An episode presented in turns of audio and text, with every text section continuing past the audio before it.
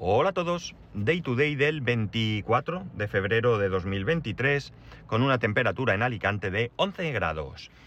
Otro prácticamente mes que nos hemos liquidado, este mes es más cortico, así que como digo prácticamente este mes está ya liquidado, ¿no? El, el próximo martes, el 28, con lo cual ya se acabó. Y viene marzo con un montón de eventos familiares, porque en marzo pues es el cumpleaños de mi hijo, es mi cumpleaños, una prima mía, mi cuñado, eh, mis hermanos, o sea, como veis es un mes plagado de, eventos cumpleañeros, cuanto menos, ¿no? Pero bueno.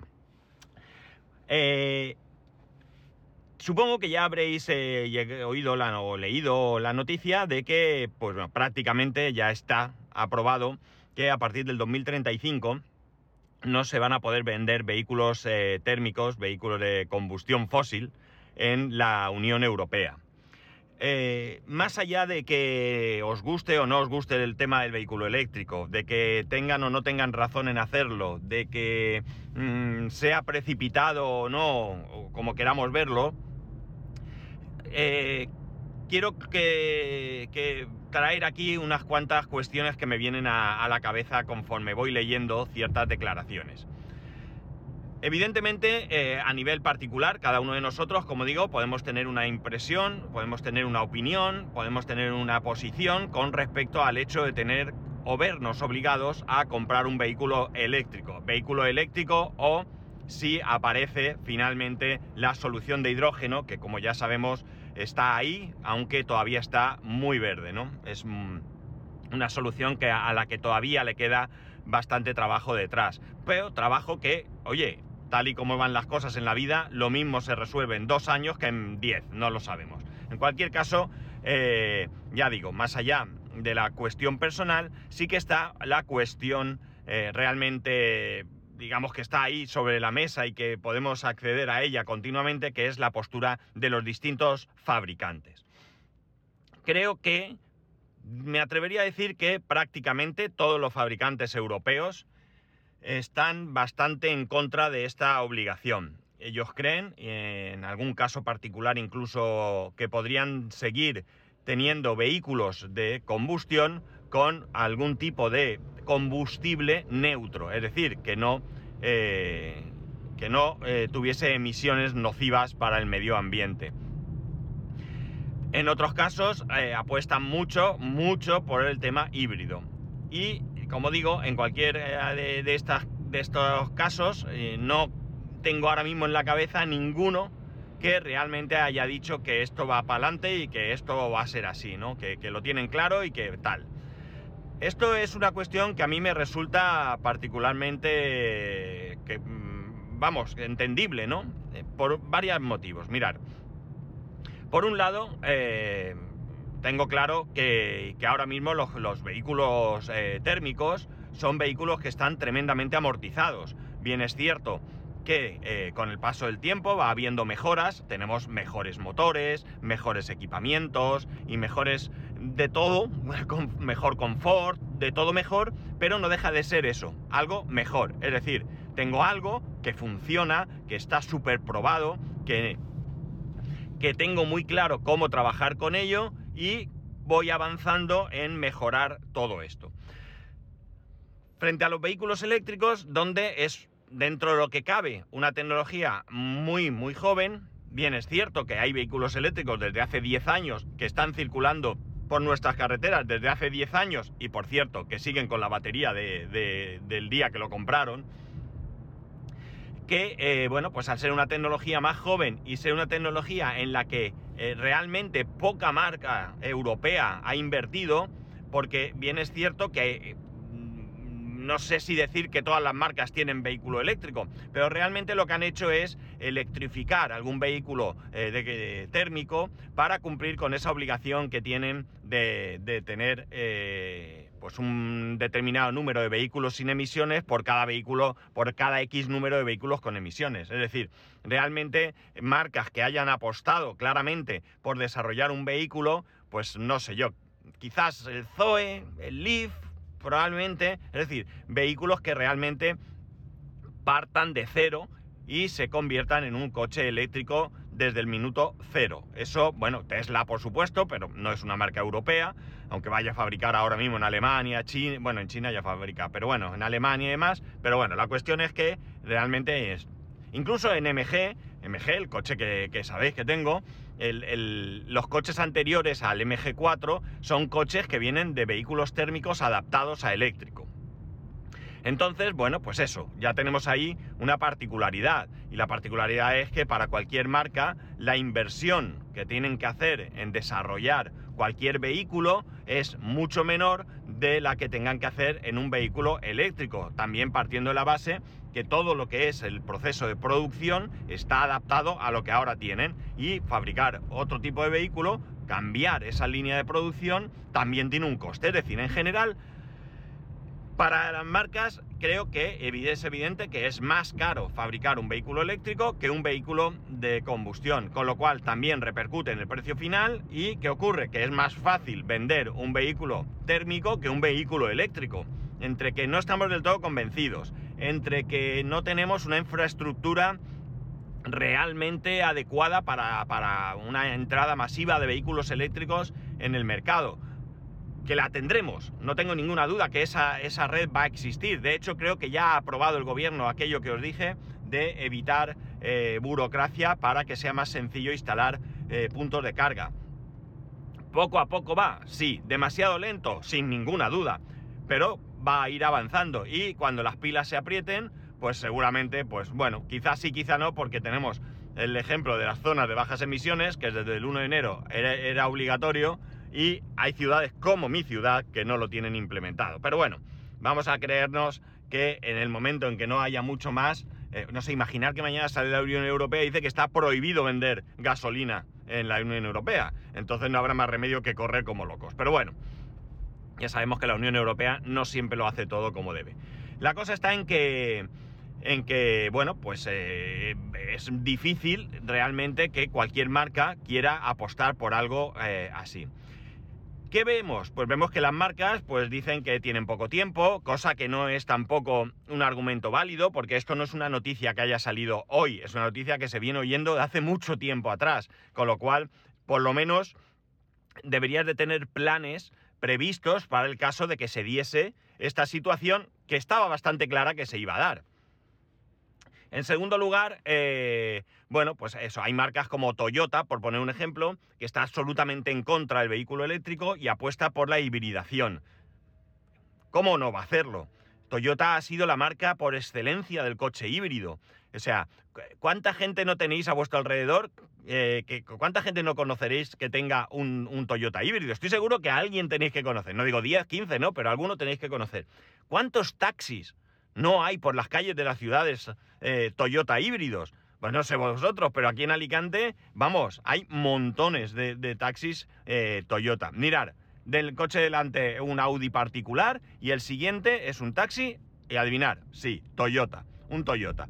Es decir, que es muy fácil encontrar taxis Toyota. Bueno, a la izquierda tengo un Kia, un taxi tía, Kia, no, sea, no todos los taxistas han apostado por Toyota, pero ya os adelanto, en Alicante ver taxis de, con vehículos Toyota eh, híbridos, eh, un Dacia, eh, estoy viendo ahora, quiero decir, no son el 100%, pero hay muchos, muchos coches dedicados al taxi que son Toyota. Por lo tanto, es normal que una marca que ha pasado o que ha sido o que es incluso un referente en el mundo de la hibridación, pues no vea con buenos ojos de repente entrar en un mercado en el que se va a diluir esa, digamos, eh, potencia que tiene en cuanto a un determinado tipo de, vehículo. Está claro que hay muchas marcas, yo diría que todas tienen vehículos híbridos, pero Toyota yo creo que es el referente, al menos esa es la, percepción que yo tengo en cuanto al vehículo eh, eh, híbrido, ¿no? Por tanto, es normal. Y luego, pues eso, el resto de marcas en Europa que no han actuado correctamente. ¿Qué ocurre con esto? Con esto ocurre una cosa muy importante. Y es que mucho, mucho, mucho coche eléctrico viene y va a venir de China. Mucho coche va a venir de China. ¿Por qué? Porque China es la potencia mundial. O sea, cuando alguien pregunta o cuando alguien piensa cuál es la potencia económica mundial en el mundo, siempre suele decir que es Estados Unidos, que en su momento lo fue la URSS, que ahora ya no tanto. No, señor, es China. China es la potencia mundial por excelencia. ¿Por qué? Porque tiene unas ventajas que no tenemos en el resto del mundo. Por un lado, en China hay un régimen eh, eh, dictatorial, ¿no? Es un régimen cerrado. Ahí no se puede hacer nada sin que el gobierno lo apruebe. Además, han sabido incorporar de alguna manera el capitalismo, eh, pero controlado. O sea, es un capitalismo que está controlado por el Estado, no es un capitalismo al uso, no es un capitalismo como el que tenemos en, España, por ejemplo. En España, España es un país capitalista, pero no es un país capitalista eh, igual al que es en China. Y China tiene muchas ventajas, y algunas de ellas se las hemos regalado el resto del mundo. ¿Qué ventajas tiene? Tiene ventajas que es un país con muchísima mano de obra, muchísima. Tiene muchísima. O sea, 1.200 millones de personas hay allí. O sea, echar cuenta de cuánta gente puede echar mano a eh, eh, las empresas y el gobierno para trabajar. Además, salarios bajos. Tienen salarios muy bajos. No hay problemas de sindicatos, no hay problemas de, eh, de, de, mm, de peticiones laborales justas, ¿no? No, no existe nada de eso. Con lo cual, ellos ya tienen una ventaja. Ojo, una ventaja para lo que es. Desde luego y evidentemente, en ningún caso apruebo ese tipo de actuación. Pero es así, ellos lo tienen así. Y luego tienen otra cosa muy, muy interesante y es lo que les hemos regalado nosotros. Y es que tienen muchísima tecnología que les hemos ido dando. Mirar, China eh, ha sabido hacerlo. Nos nos ha engañado. No sé si nos ha engañado, pero sí que ha sabido aprovechar las circunstancias. De repente hemos decidido, hace muchos años, que era interesante fabricar en China. ¿Por qué? Mano de obra barata, hay mucha mano de obra, no se tiran a la calle a hacer huelga porque tal. Es fantástico, ¿no? O sea, es el paraíso de la empresa. Por tanto, hemos ido allí a fabricar de todo, de todo. Electrónica, automoción, textil, todo lo hemos fabricado allí, todo. Y les hemos ido dando todo nuestro desarrollo. No es que copian, sí, los chinos copian, ¿no? Los chinos van copiando. Y tienen una cosa que no tenemos los demás, paciencia. Poco a poco, no pasa nada, que hemos tardado 80 años, 50 años, no importa. Pim, pim, pasito a pasito, poco a poco, vamos recogiendo todo esto y el fruto viene ahora. ¿Y qué viene? Que el vehículo eléctrico que, va a inundar o que está inundando el mercado, no es un vehículo eléctrico europeo y demás, es un vehículo eléctrico chino, como el MG4, BID, que vendrá en algún momento, y algún otro que vamos a ir viendo poco a poco. Y además, ya no viene, ya no todo lo que viene de China es malo, ¿verdad? No es malo. Sí, no, es que lo chino es malo. Que me, se lo digan al iPhone, por decir algo, ¿eh? que se fabrica en China, es malo, malísimo el iPhone, que se lo digan a otros tipos de, productos que vienen desde, desde China. Eh, todo, todo lo más grande que prácticamente viene desde China. Y como digo, pues tienen muchas ventajas que no tenemos aquí. No les importa el medio ambiente, no les importa el bienestar de la gente, no les importa... No les importa nada. Ellos, pasito a pasito, van eh, controlando todo. Mirar, eh, si, el otro día me di cuenta bueno, pues eh, en todas las ciudades hemos tenido lo que conocemos como un chino. No un restaurante chino, que también, sino lo que hemos conocido como el chino, ¿no? El chino de la esquina, donde vas y compras el boli, la libreta, el no sé qué, muy barato, mala calidad, ¿eh? eso es verdad, ¿no? Lo que eran los todo a 100, que hoy en día todo el mundo dice voy al chino. Bien, eh, por la zona que yo vivo, pues os diría, por la zona exactamente que yo vivo no hay ninguno, es algo que, se reclama, la gente del vecindario reclama con pasión que, se, que se, abra allí un comercio eh, chino, un todo a 100 chino, ¿no? No, no hay, un bazar, no, no hay. Entonces, cercanos, yo diría que tengo, cercanos en algún caso, eh, interesa incluso coger el coche por no pegarse una caminata, pero bueno, a tiro de piedra tengo uno, dos 3, 4, 5 diría yo, como poco. De estos 5 hay eh, uno que lleva muchos años, ha ido cambiando y no está regentado por, al menos no está regentado de cara al público por ciudadanos chinos, ¿de acuerdo? Eh, es, el, es uno que, ya digo, no es muy grande, pero eh, no, he dicho cinco, no, seis, acabo de acordarme de otro. El resto, eh, todos en un primer momento estaban regentados por ciudadanos chinos. Tú ibas allí y te atendía el chino o la china de turno, ¿de acuerdo? Pues bien, me he fijado que creo que en ninguno de ellos, en ninguno de ellos hay ahora de manera habitual atendiendo a gente de China. Como mucho te puedes encontrar el que está en caja, y no siempre, y no siempre. El resto, la mayoría, son ciudadanos o españoles o sobre todo también principalmente que han venido de Latinoamérica son los que están allí echando horas como si no fuera, como si no hubiera un mañana. El resto, ya digo, están en su casa cobrando la pasta, ¿no? Siguen siendo, siguen siendo los propietarios, pero ya no hacen tantas horas como veíamos en el pasado, ¿no? Ya es una cosa diferente. Por lo tanto, ellos, paciencia.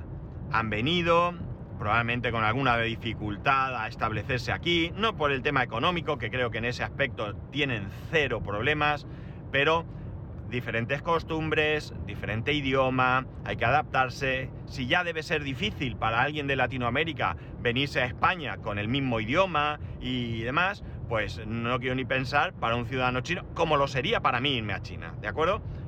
Por tanto, ellos poco a poco han ido viniendo y ahora ya eh, viven de, de ahí y se dedican a otras cosas.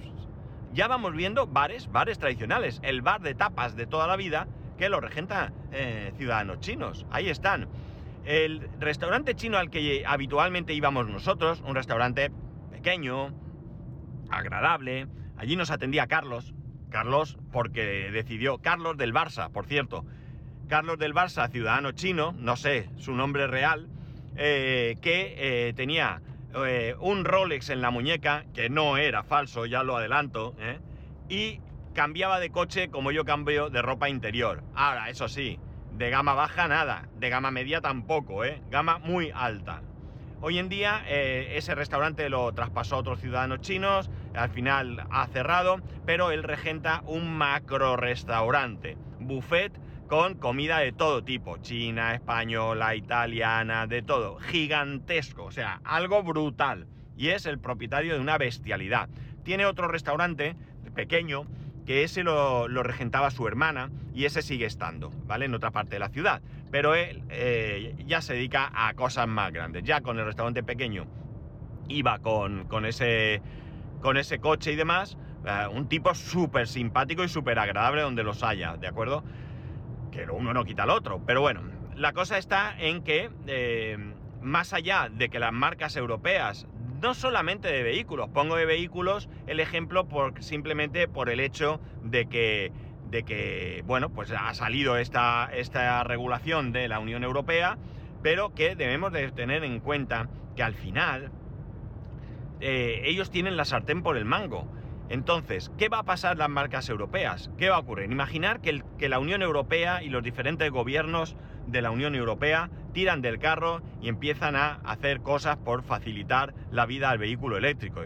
Eh, empiezan a ver electrolineras por todos lados, empieza a haber eh, cargadores a disposición de los ciudadanos en cada barrio, en cada calle, suficientes eh, para la demanda que se vaya produciendo progresivamente. No tienen que instalar un cargador en cada farola mañana mismo, ni este mes, ni este año, pero poco a poco pues ir poniendo más cargadores a disposición de, aquellas personas que no tienen un garaje donde cargar de, de manera sencilla. bueno, pues los vehículos van a venir de China sí o sí y van a inundar el mercado. Claro, ¿qué piden las marcas? Y esto es por lo que yo pienso que se han, eh, se han, se han acomodado en una posición que lo que tratan no es, no es una huida hacia adelante, sino es un frenar esta situación. Hay que poner grandes aranceles a, China.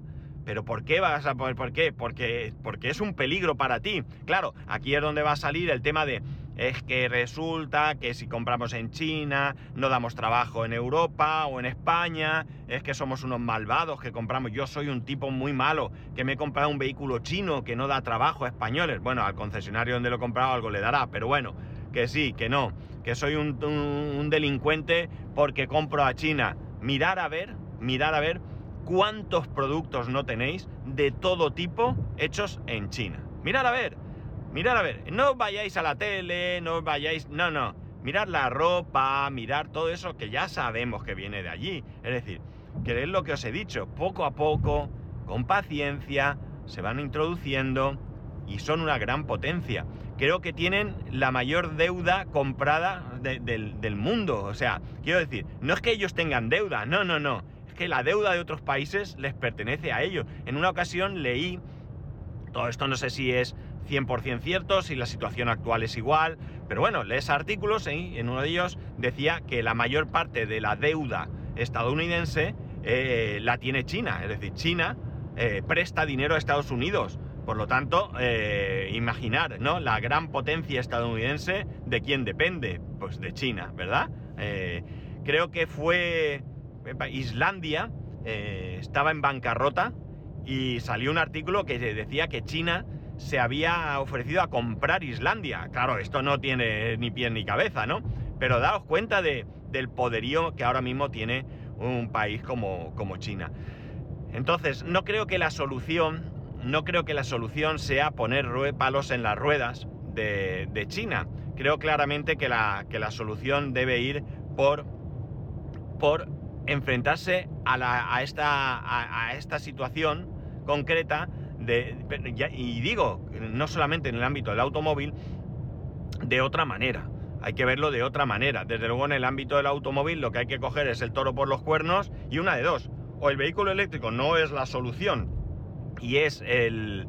Es, eh, pues el de hidrógeno y tirar millas y tienes ahí tiempo para ir y, el vehículo eh, eléctrico es, un, es una transición pero le dedicas mucho esfuerzo y mucha inversión al vehículo de hidrógeno o amigo mío tienes un, eh, un serio problema porque te pongas como te pongas China está ahí y se va a comer la tostada, ¿no? Es lo que os decía, ahora mismo tenemos el MG4 que es un vehículo 100% eléctrico, es un vehículo eh, que, que, han desarrollado con sus mejoras, con todo lo que queráis, pero es un vehículo que ya es 100% eléctrico, que no ha salido de un vehículo de combustión y que van a seguir viniendo coches porque ellos saben que ahora mismo son los que pueden tirar millas de esta manera. El resto, pues ahí está, eh, viéndolas venir. Y es lamentable, ¿no? Que cada vez las marcas europeas pues se vayan a encontrar en una situación de desventaja por varios motivos. Ya no es una cuestión de, de, pensar que nos quedamos sin marca, es como decir, no, sea, era española, ya no es, es Volkswagen, nosotros teníamos ahí una gran empresa. No, no se trata de eso, se trata de los miles de puestos de trabajo que, que podrían desaparecer a causa de esto. Y ya sabéis que esto ha pasado en otros ámbitos.